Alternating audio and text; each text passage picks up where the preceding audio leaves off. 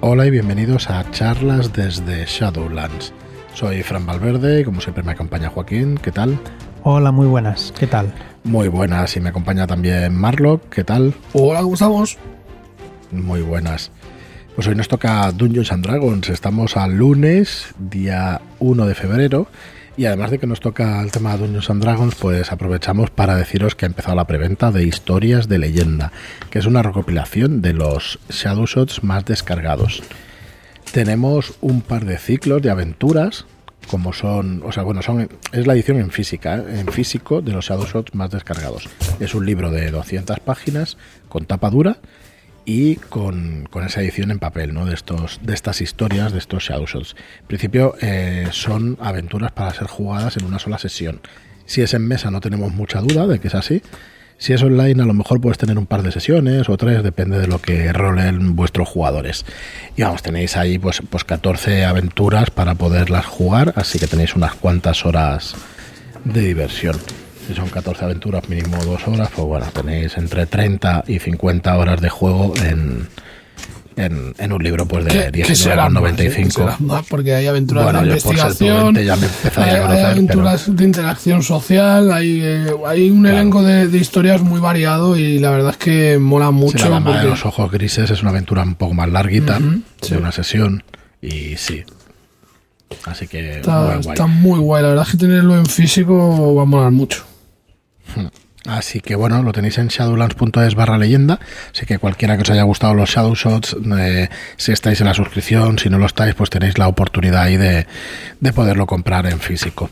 Eh, recordad los puntos de la suscripción. Si esperáis a tener los 12 puntos, que el primero, como empezamos en junio, creo, el los primeros que pueden elegir ya libro en junio, pues os podéis esperar porque ese libro estará a disposición de todos. Lo pensamos editar y, dejar copia suficiente para pediros este libro con la suscripción y si no, pues haceros con él. La verdad es que por 19,95 tampoco es que yo, elegiría otros libros, pero bueno, que, tenéis ahí pues, en nuestro catálogo. ¿Vale? A la que llegue junio, ya los primeros que estén estos 12 meses, pues van a poder elegir su, su juego.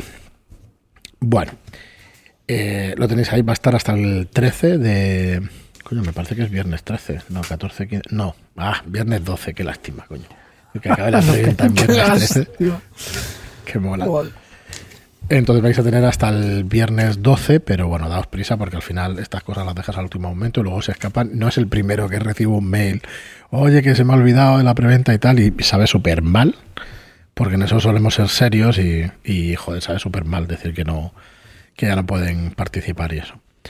Bueno, pues hoy, como decía, aparte de, esto que tiene que ver con Dungeons, que son todos los Shadow Shots de Dungeons los más descargados, pues también vamos a tratar un tema de la guía del Dungeon Master, que son los escalones de juego, la escala de juego, en el sentido de la duración de las campañas y de los niveles de personaje.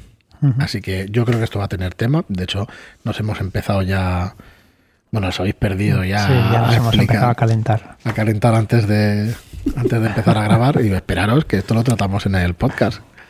Y así lo, vamos comentando. Bueno, deciros eh, que por donde empieza el libro es por el nombre de los jugadores. O sea, nos dice que parece poco importante el nombre de los personajes jugadores y no, eh, jugadores y no jugadores pero para que todo tenga verosimilitud y tenga una buena relación y nada desentone, hay que empezar por el nombre de los personajes. Yo estoy, estoy bastante de acuerdo, ¿eh? No es la primera vez que veo en una partida, pues el rey Pepe II, no, tío, no, no, mola no pegas y los demás se llaman... insinúas? ¿Que Nolotil no está bien lanzado? bueno. Lo siento, Manolo, pero no. No está bien. Bueno, en definitiva, no tiene un. Es, es musical, con lo cual puede llegar a entrar. La que te explican de dónde viene ya. Hijo de la magia. Es que es buenísimo, tío. Es buenísimo. Bueno, a ver, hablamos de, de, un mundo ideal y tal. Si al final estás entre amigos y no te molesta, pues, pues adelante, lo que sea, ¿no? Pero es verdad que, que según qué nombres para fantasía épica, pues te van a desontonar. Ahora, si juegas a Fan Hunter, pues coño. Pues no hay pues problema, ¿no? Nolotil, hijo de Feralgan, tiene que salir como personaje sí o sí. en la próxima legendario, o sea, eso es épico.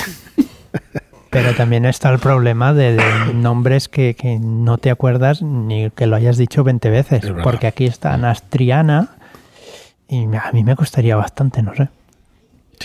Como ejemplo han puesto Sicis, Trabok, Anastriana y Chiron.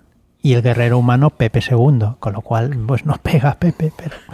¿Cuál es la, cuál es la palabra que no pega en esta serie de palabras? Exacto. es Trabok. No, no, es Pepe. Es Pepe. Y en los personajes no jugadores también pasa lo mismo. Sí que en nuestro grupo pues le costará seguir o conseguir un trabajo del señor del Lord Cupcake y tener que ir a visitar las tierras de, Chicle para derrotar a un mago llamado Ramón.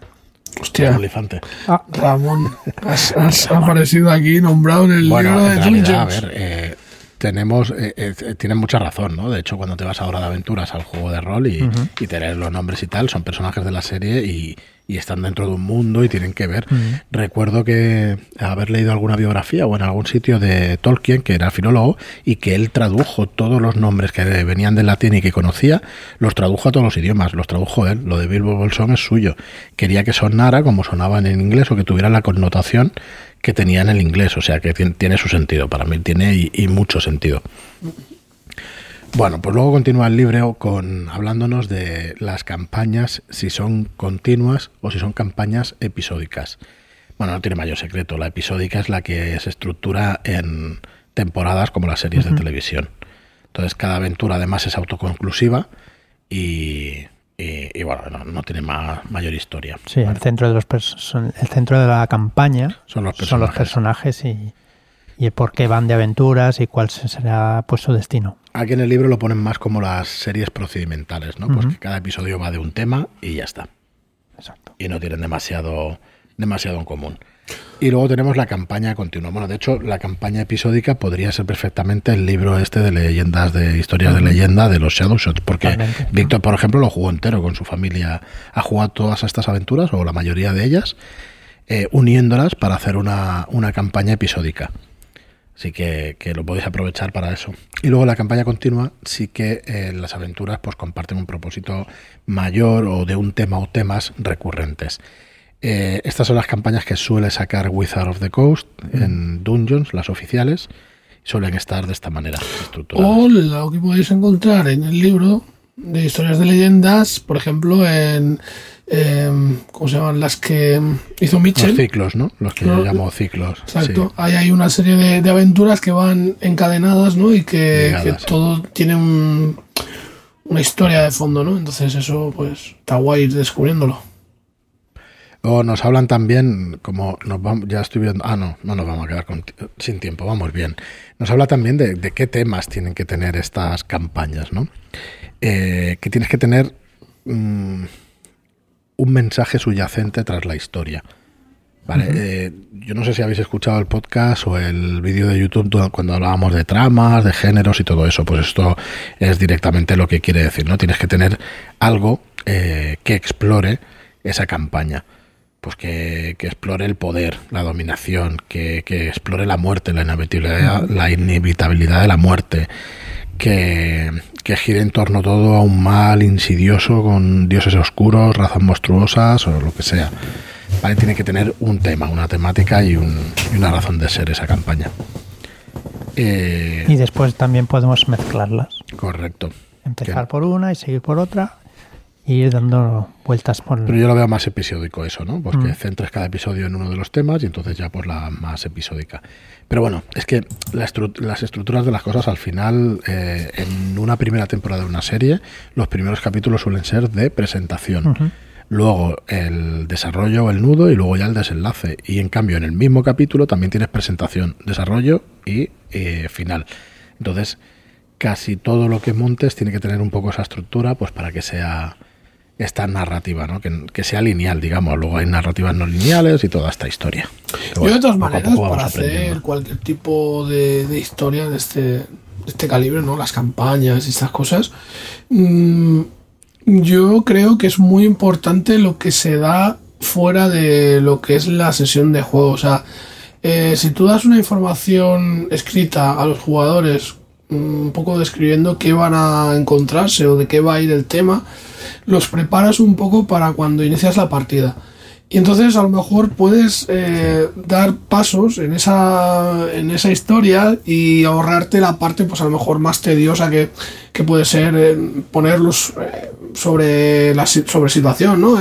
cómo están las cosas, ¿no? Esto ya se lo has pasado y esa información en principio pues solamente hay que repasarla un poco por encima antes de empezar y hombre, yo creo que te puede agilizar bastante la partida y hacer que sea más entretenida, ir al grano de las cosas que, que apetecen jugar.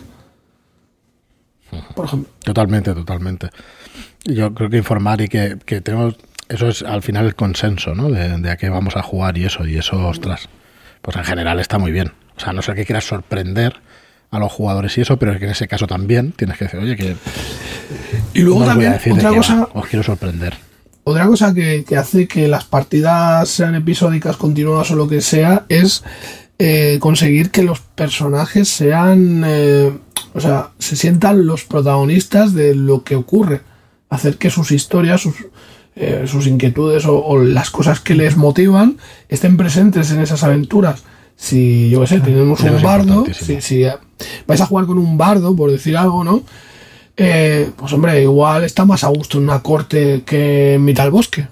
A lo mejor ese personaje pues eh, está más preparado para jugar ese tipo de historias, el personaje, el jugador, eh, le apetece jugar esas historias porque se ha hecho un bardo. Si hubiera querido hacerse un tío que, le mole el bosque, pues igual se hubiera hecho un explorador. Entonces, un poco adaptar, eh, adaptar o jugar aventuras que tengan relación con, con el trasfondo de los personajes, que si no... Sí, sí, sí, totalmente. Yo sé que lo hemos tratado en varios programas, pero como siempre se nos une gente y yo creo que no está de más, nunca ha estado de más que repitamos estas cosas porque, porque son importantísimas. Es que al final juegas una historia para sentirte protagonista, si no te ves una peli y ya está. Que el jugador note que puede cambiar mm. el mundo en el que está jugando. Y ya, no solamente cambiar el mundo, sino dar, dar la sensación de que tus acciones tienen peso y que eh, lo que acabas de hacer, ¿no? Que has conseguido, pues yo que sé, acabar con mm, la tribu orca que estaba atacando la aldea, pues resulta que, sí, has acabado con ellos, pero es que ellos también hacían de tapón de otra cosa mucho más importante, ¿no? Que, y, es, eh, o sea, el acabar con ellos, pues tiene consecuencias, por, por ejemplo, ¿no? o yo qué sé, o no intervenir, dejar que sucedan las cosas, pues tienen consecuencias. Eh, al final muere un aliado que, que podía ser vital para las futuras misiones y, cosas así. Yo creo que, que, una de las cosas que hace más chulo el modo campaña son las consecuencias de las acciones, sean para bien o para mal. Las cagadas son maravillosas para generar historias. Las cagadas Mira, como siempre te avanzas, Marlock, y es, es que es el siguiente punto del juego, que son los escalones. Cuando vas aumentando el poder de los aventureros, creces, crece la capacidad para cambiar el mundo que les rodea. Entonces, claro, eh, vas a tener más aliados, pero también vas a tener más enemigos. Entonces, los escalones del juego van a representar momentos ideales para introducir elementos nuevos, trascendentales en la campaña, perdona. Y claro, mm, los PJs se encontrarán eh, con situaciones que van a crecer en magnitud, se van a volver los momentos más dramáticos, van a ser los conflictos más graves, van a tener más consecuencias esos conflictos. Eso lo hemos escuchado también en muchos vídeos de culpa del rol, de decir cómo, cómo empezamos la historia. Pues, pues, una lucha en el multiverso, coño. Pues después del multiverso, a ver a dónde vas, porque porque se te ha quedado un poco ya corto desde el primer episodio. Sí, pero eso, eso, por ejemplo, puede ser una forma de arrancar para generar la sensación de mira hasta, hasta dónde vas a llegar, ¿no? De que cuán poderoso pero eso es una herramienta para, para, decir eso y luego vuelves. Y luego haces un bucle ahí. Claro, y vuelves a los niveles 1 a 4 que, que empezamos por los héroes locales, ¿no? Que yo creo que es el núcleo del podcast de hoy, que es los niveles de poder, digamos, en Dungeons and Dragons. O, eh, por ejemplo, aquí los divide en cuatro. Cuatro. En cuatro. Y son de niveles 1 a, 5, 1 a 4, del 5 al 10, del 11 al 16 y del 17 al 20. Para que os hagáis una idea, pues eh, así los decimos todos y luego vamos charlando. Eh, los héroes locales. Yo diré algo muy impopular, pero vale. ¿Perdona? Que voy a decir algo muy impopular, pero lo, haré en las, bueno, en las opiniones. Si están argumentadas, yo creo que no pasa nada. ¿no? Pero si se te corta tu audio, no pasa nada. No pasa Son problemas técnicos. Adelante, dale. Eh, bueno, pues como decía, héroe local. Al final, mm, tu aldea o tu zona regional local, mm, pues vas a poder intervenir en, esa aldea o en esa zona local, ¿no? Entonces, eh, no es el nivel para enfrentarte con un dragón, ¿vale? Pero sí para poder expulsar a orcos, a lobos, arañas gigantes, sectarios, gules y, matones a sueldo, ¿vale?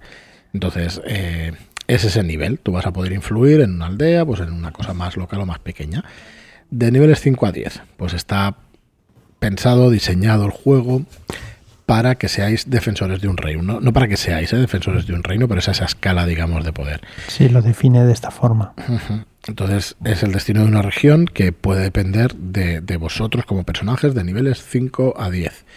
Entonces, Aquí ya sales de tu región, puedes ir a tierras salvajes, ruinas ancestrales y ya pues enfrentarte a cosas como las hidras, los golems, eh, diablos manipuladores, demonios, eh, arteos, azotamentes, asesinos drows, ¿vale? Y quizás seáis capaces de derrotar a un dragón pequeñito, ¿vale?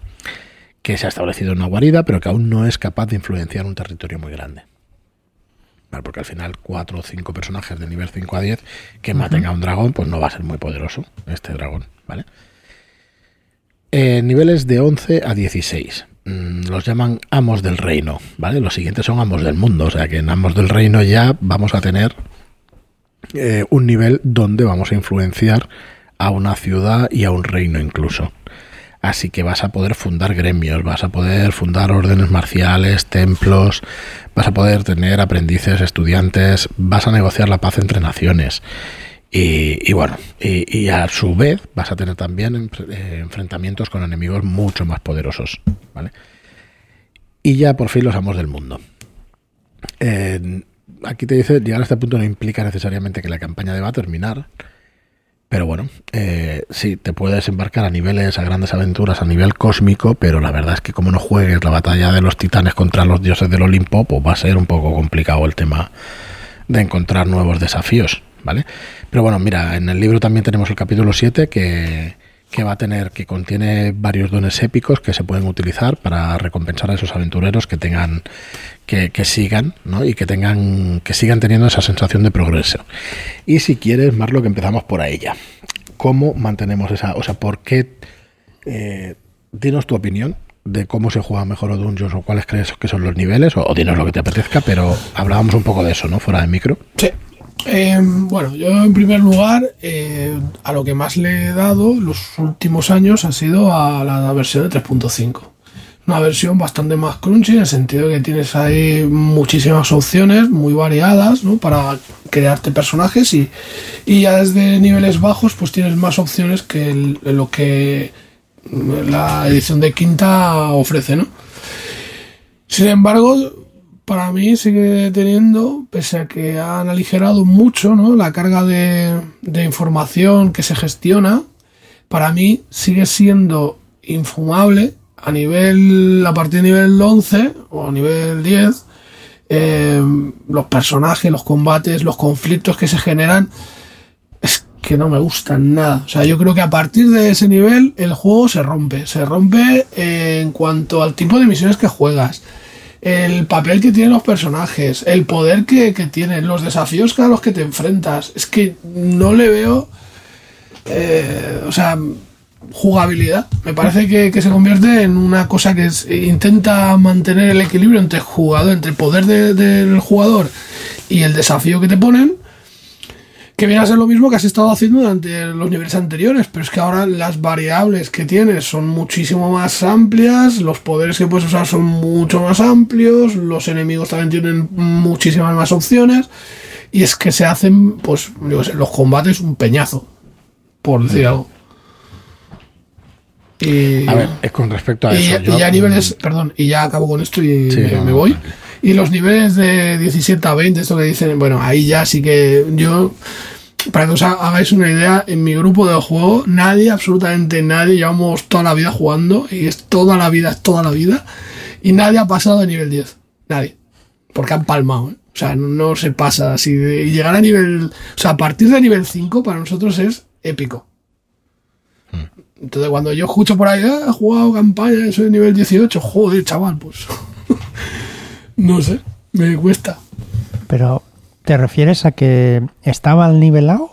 ¿O que los desafíos siguen siendo igual? Eh, realmente no estaba nivelado. Esto nosotros siempre ha sido una queja que hemos tenido. O sea, jugábamos aventuras que estaban hechas para mundos en los que existía la curación y nosotros estábamos jugando en Dragonlance. Entonces, claro, no hay clérigos, no hay sanadores, no, no hay expulsar muertos vivientes y te haces un mago encantador y te meten en una cueva lleno de muertos vivientes. Pues perfecto. Es complicado sobrevivir. Sí, a ver, ¿por dónde, por dónde le damos a esto? Eh, yo entiendo lo que quieres decir, pero vamos a puntualizar que es difícil gestionar la cantidad de hechizos que tiene un mago, porque un bárbaro no es lo mismo. No, a, un bárbaro tienes que meter un bicho que no se lo pete en dos hostias. Entonces, para meter un bicho que no se lo pete en dos hostias, tienes que meter o cantidad de bichos, o, y, lo cual van a tener pocos puntos de vida. o sea, los desafíos se convierten en, en cosas muy complicadas de gestionar. O sea, yo no encuentro el equilibrio que a lo mejor por tener menos opciones en niveles más bajos, pues es más factible. Si metes un bicho muy gordo, posiblemente, eh, bueno, ocurre lo que pasa siempre, que, si son cinco personas dándole tortas, pues posiblemente o sea muy, muy, muy gordo, o, o muera, pues son cinco personas. Alguno de los jugadores morirá. Pero como hay resurrecciones, pues no pasa nada. Y es que entonces, eh, ahí es donde yo, la verdad, Mm, le veo que pierde el encanto el juego. Si, si puede resucitar y esto no tiene trascendencia, ¿sabes?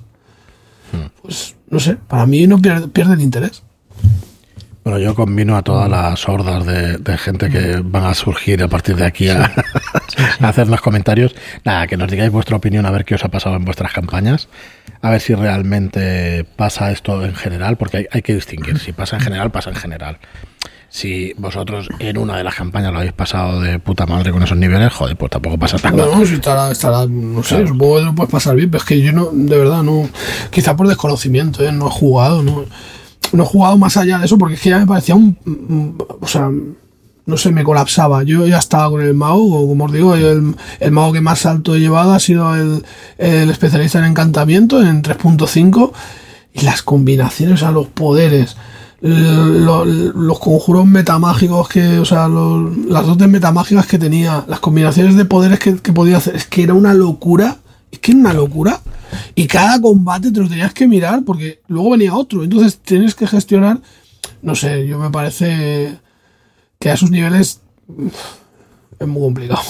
Que sí, muy épico y muy tal, pero que es complicadísimo que esté nivelado el, Quizás tienes que estar muy metido dentro de tu personaje y conocerlo al dedillo. Hombre, yo, el, mago este lo tenía, vamos, me pusieran lo que me pusieran, iba a darle pal pelo. Lo que pasa es que, claro, lo puedes hacer una vez, dos veces, pero la tercera ya eres un murder. Estás ahí exhausto. pero sí, o sea, yo. Situaciones de estar de, con el mago encantador este, de coger y dominar a un dragón. Y se acabó el combate. ¿sabes? Y cosas así, o sea, o, hacer que el enemigo, pues, eh, hay una, un lugar donde están todos los tesoros, el enemigo sabes que es un bicho que se puede, un demonio que se puede teleportar, y el, un compañero le diga, venga, vamos, dinos dónde está el tesoro. Y digo, tráenos el tesoro. Y claro, el demonio se teleportó, nos trajo todos los tesoros que tenía. Entonces, es, es, que cambia tanto el concepto cuando puedes hacer estas cosas. Eh. Ya, pero entonces quieres decir que ese enemigo no estaba equilibrado para tu poder.